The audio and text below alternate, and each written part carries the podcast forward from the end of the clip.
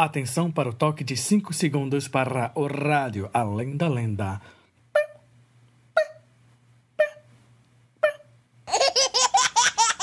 O mago cozinha mandou te chamar Pro além da lenda pra gente brincar. O curupira já correu pra lá Pro além da lenda pra gente brincar.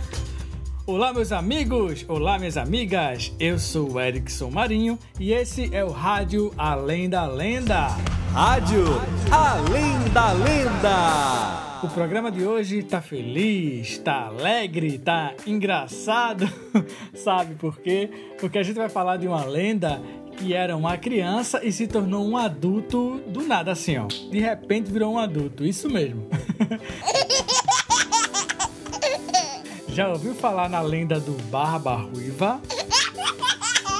É, pois é, a gente vai falar do Barba Ruiva hoje. Vamos ter também convidados especiais, vamos escutar os nossos ouvintes e suas histórias de folclore e é claro que não pode faltar a nossa adivinha. Vou convidar ela aqui, a minha amiga, contadora de histórias, cantora, atriz, feiticeira, ela faz tudo. Joana Flor, venha cá e nos diga qual é a adivinha do dia. Olá! Olha só quem chegou. Fui eu, Joana Flor. E aí, todo mundo tá preparado para nossa adivinha de hoje. Simbora! Olha que enquanto eu vinha para cá, eu pensei, pensei, pensei e decidi que a adivinha de hoje vai ser muito difícil. Vixe! Então preparem-se, prestem muita atenção e vamos lá. Adivinha, adivinha o que eu vou perguntar? Vou fazer uma adivinha, eu vou te atrapalhar. E a adivinha de hoje é o que é o que é? Mesmo atravessando o rio, não se molha. Hã? É. E aí? Daqui a pouco eu volto. Tchau, tchau. É uma pulga. Eu não faço ideia. Tu sabe, chupacabra? Yo, Sabe não? yo. Bom, vamos ver se daqui pro final do programa a gente consegue adivinhar. Fica com a gente que o programa tá massa. Roda a vinheta aí, chupacabra. Rádio Além da Lenda. Então, gente, o programa de hoje a gente vai conhecer a lenda do Barba Ruiva. É uma lenda estranha, mas é divertida também, tá? É, o Barba Ruiva, ele é um homem aparentemente normal, mas ele esconde um grande mistério, tá? Vocês acham que é normal uma criança se tornar um adulto assim no piscar de olhos? Do nada assim? Bom, o Barba Ruiva fez isso, tá? A história se passa na Lagoa de Paranaguá, no Piauí. A lenda diz que uma mulher teve três filhas. Um dia, a filha mais velha ficou doente e ninguém sabia dizer o que era. Mas na verdade, na verdade, não era doença. Ela estava esperando um bebê. E ela estava escondendo da família porque ela estava grávida do ex-namorado dela que já não estava nem mais lá. E aí essa menina, ela tentou esconder a gravidez de todo mundo, mas chegou um tempo que não dava mais para esconder, né, gente? Não, não tem como porque a barriga vai crescendo. E aí ela ela estava prestes a ter o neném. E aí envergonhada e desesperada, ela saiu correndo e foi para a beira de um rio. E lá ela sozinha teve o bebê. Imagino a força dessa mulher para ter um bebê sozinha, né? E aí, como ela não queria que ninguém soubesse que ela estava grávida esse tempo todo, ela fez uma maldade. Ela fez uma coisa muito ruim. Ela botou o neném num cesto e soltou no rio.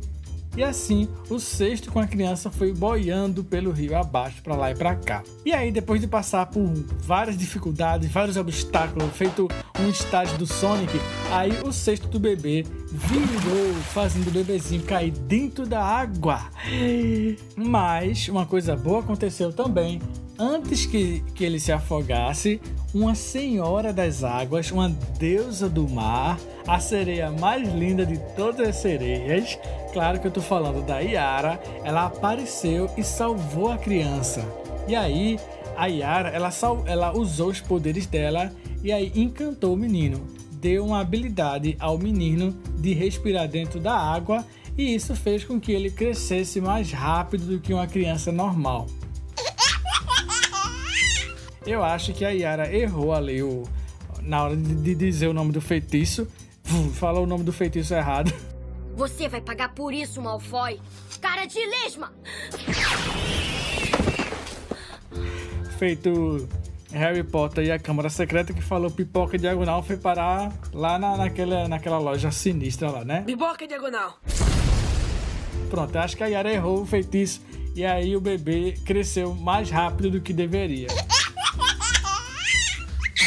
E aí, além disso, ela ficou tão irritada com a atitude da mãe que abandonou a criança que para castigar não só a mãe como toda a região, a Yara juntou seu poder e deu o golpe especial. Que é aquele golpe nos jogos de luta que a gente só consegue dar quando a magia tá cheia. Pronto. A Yara soltou o super poder dela e causou uma grande inundação em toda a região. E aí dizem que depois da inundação, toda aquela região se transformou numa lagoa mística. Dizem que as pessoas que passam por essa lagoa mística escutam vozes, vozes do além, e também veem luzes de noite, né? Outros dizem que dá até para escutar um choro de bebê vindo do fundo do lago, tá? Esse seria o eco uma espécie de eco mágico que teria passado do choro da criança quando ela foi abandonada no passado, né? Outras histórias contam que quando mulheres vão tomar banho no rio à noite, elas são observadas de longe por um homem alto, forte e ruivo, né? E aí esse homem seria o Barba Ruiva. Ele fica lá é, tímido, observando, né, de longe é, as mulheres, né? Esse Barba Ruiva homem seria a criança encantada e filho adotivo da Yara, né? Apesar do tamanhão, né, do homem, o Barba Ruiva ele é tímido, né? E ele desaparece quando alguém olha para ele. Outra versão da lenda diz que o Barba Ruiva de manhã é um menino, durante o dia ele vira o homem, o Barba Ruiva, e à noite ele vira um velhinho de barba branca, né? Que parece um um corpo todo coberto de lodo, assim, de, de noite. O Barba Ruiva costuma observar as mulheres, mas ele foge quando aparece algum homem, tá? Se alguma mulher aparece sozinha no lago, ele costuma pular em cima. Opa! Pular e tentar abraçar e beijar, o que é muito errado, mas as histórias dizem que não há maldade nenhuma no Barba Ruiva, tá? Que ele só está tentando, na verdade, encontrar alguém para quebrar o encanto dele e ele voltar a ser uma pessoa normal. E aí, depois que ele faz esse contato com, com essas mulheres, ele corre e, e mergulha no rio de novo e desaparece. É feito menino pequeno que, quando conhece gente nova, né? Alguns ficam tímidos, mas alguns vai para cima mesmo e vai tirar onda. como ele é uma criança no corpo de um adulto, né, que foi por causa do feitiço da Yara, dizem que somente com um banho de água benta dado por uma mulher corajosa, é, somente isso pode quebrar o encanto e fazer o Barba Ruiva se tornar um homem comum, um homem de verdade, né? Aí finalmente ele vai para quieto. Dizem que uma mulher, se uma mulher corajosa conseguir quebrar o encanto do Barba Ruiva, né? Ela, se ela quiser, ela vai poder se casar com ele, né? É, porque ele vai se apaixonar, enfim. Dizem que tem essa profecia também, que é, é bem bonitinha.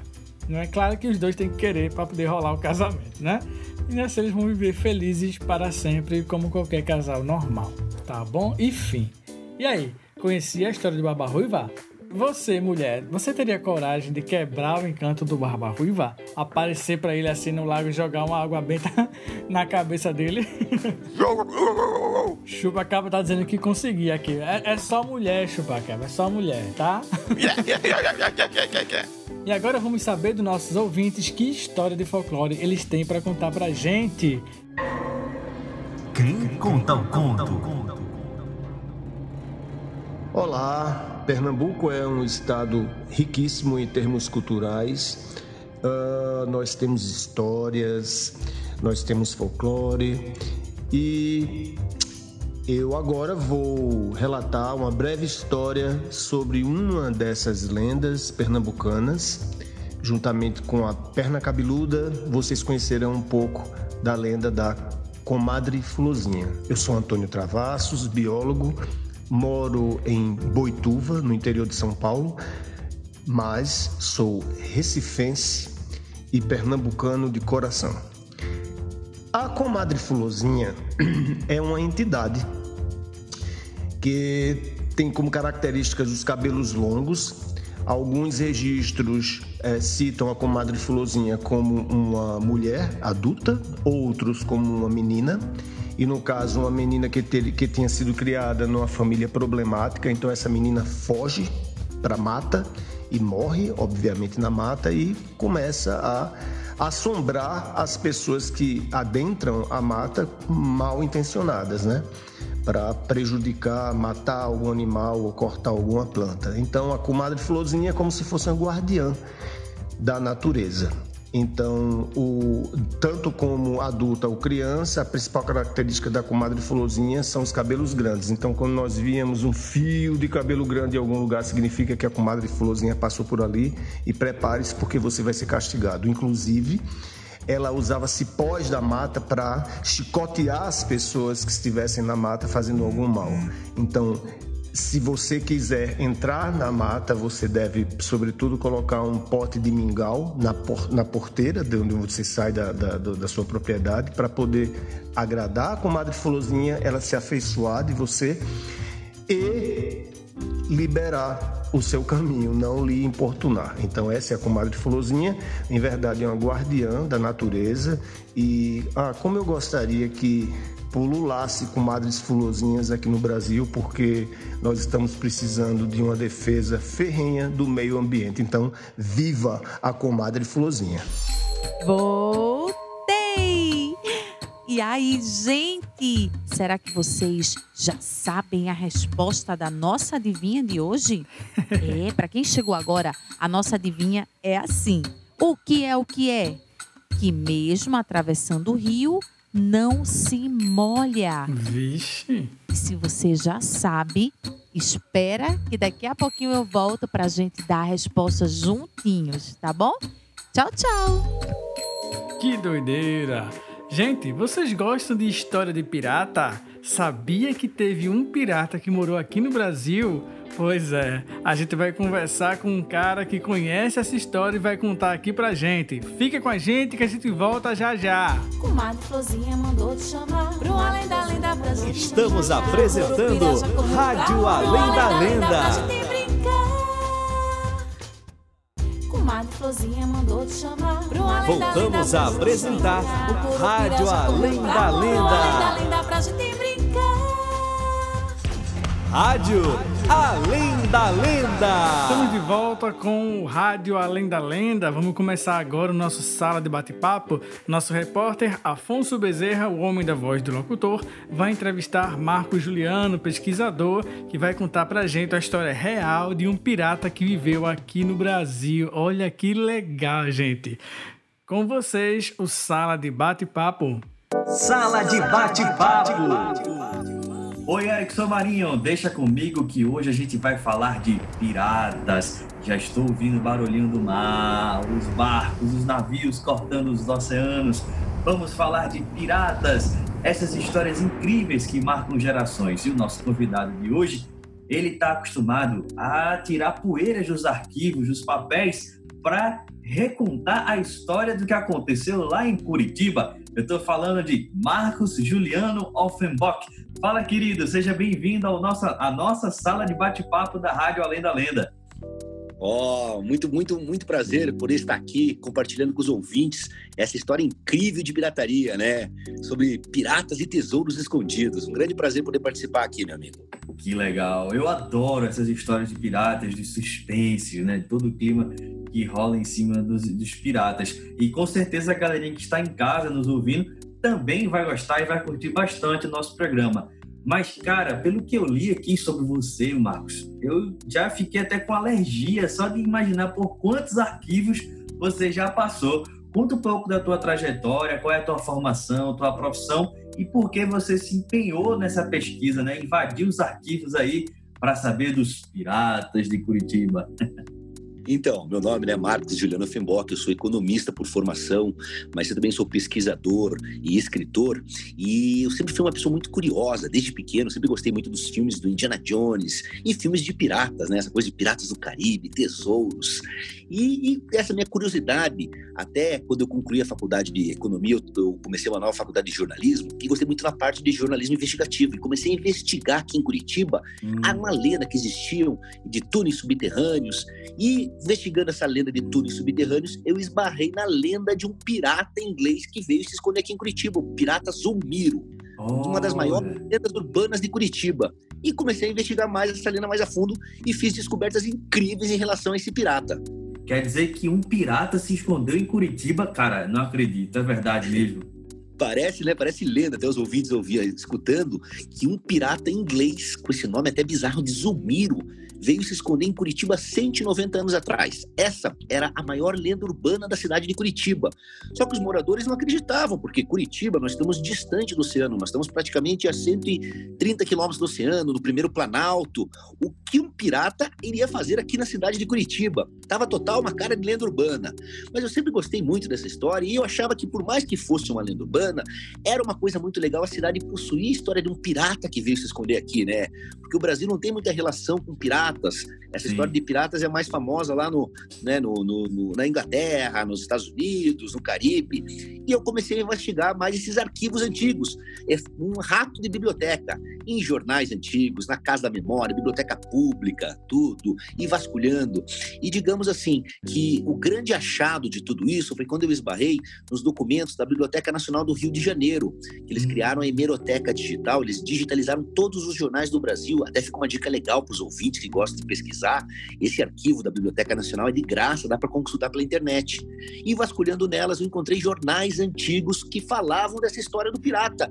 E ali eu comecei a ver que existia um fundo de realidade em tudo isso. Fazia sentido, né? Que o Zumbiro passou por Curitiba. E você conseguiu, na sua pesquisa, entender quem era Zumbiro, como ele era, se ele realmente materialmente existia, personalidade, então, como é que como, que se deu o ponto de inflexão? E consegui localizar cartas que foram escritas no ano de 1896 no Jornal do Brasil do Rio de Janeiro por um cidadão inglês chamado Edward Young, que alegava que conheceu o pirata Zulmiro aqui no ano de 1880 em Curitiba. Diz que ele veio aqui, esse cidadão veio imigrar para Curitiba trabalhar em fazenda de erva mate e ficou sabendo de um velho inglês que morava escondido no meio do mato na cidade. E ele resolve visitar esse velho inglês e fica amigo do velho inglês. E o velho inglês era o pirata Zulmiro, já tinha seus 80 anos e conta toda a história para ele. E o velho inglês fala que ele vinha de uma família muito rica, ele nasceu na cidade de Cork, no sul da Irlanda. Ele estudou na escola de Eton College, uma escola famosa para príncipes.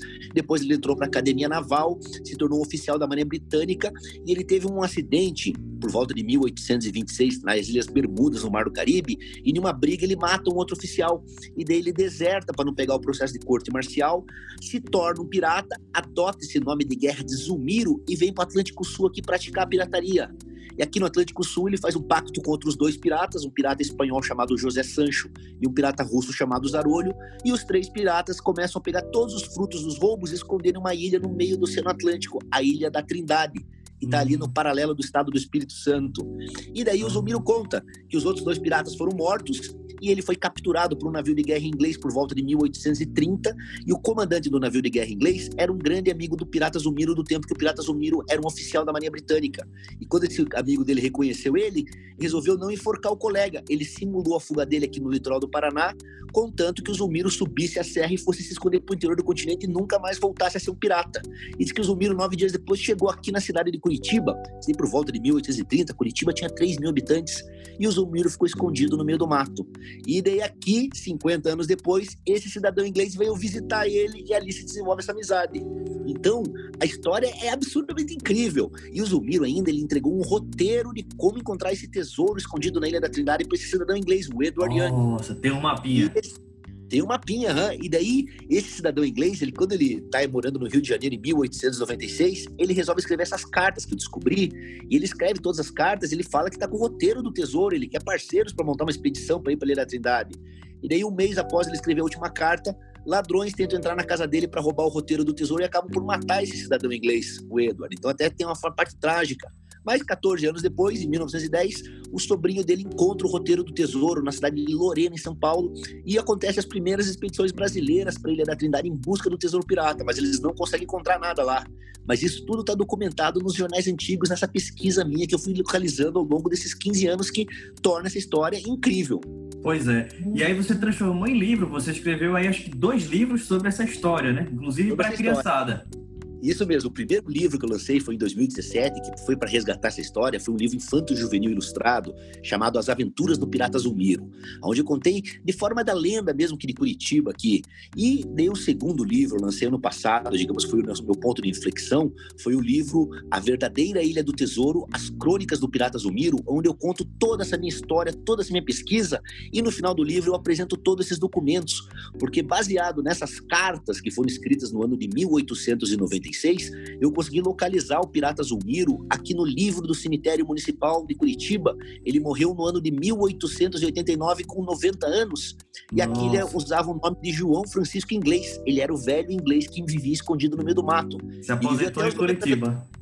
Uhum. E daí no Pirata ele falou que nasceu na cidade de Cork, estudou nessa escola de Eton College. Eu fui lá nessa escola de Eton College, né? Entrei em contato com eles, eles mandaram um livro de alunos e de forma incrível eu consegui localizar o Pirata lá no ano de 1811. O nome verdadeiro dele era Francis Hodder, né? Francisco Hodder, que seria em inglês.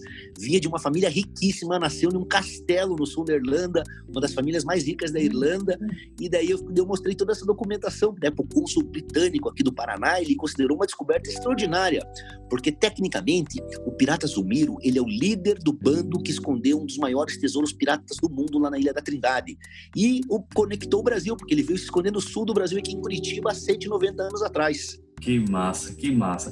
E olha só, a gente chegou agora no momento mais sinistro do nosso papo. É quando a sala de bate-papo fica com aquele clima meio folclórico, meio de lenda Ô, Marcos, conta pra gente com qual lenda do folclore brasileiro você mais se identifica. Eu nem suspeito com quem seja.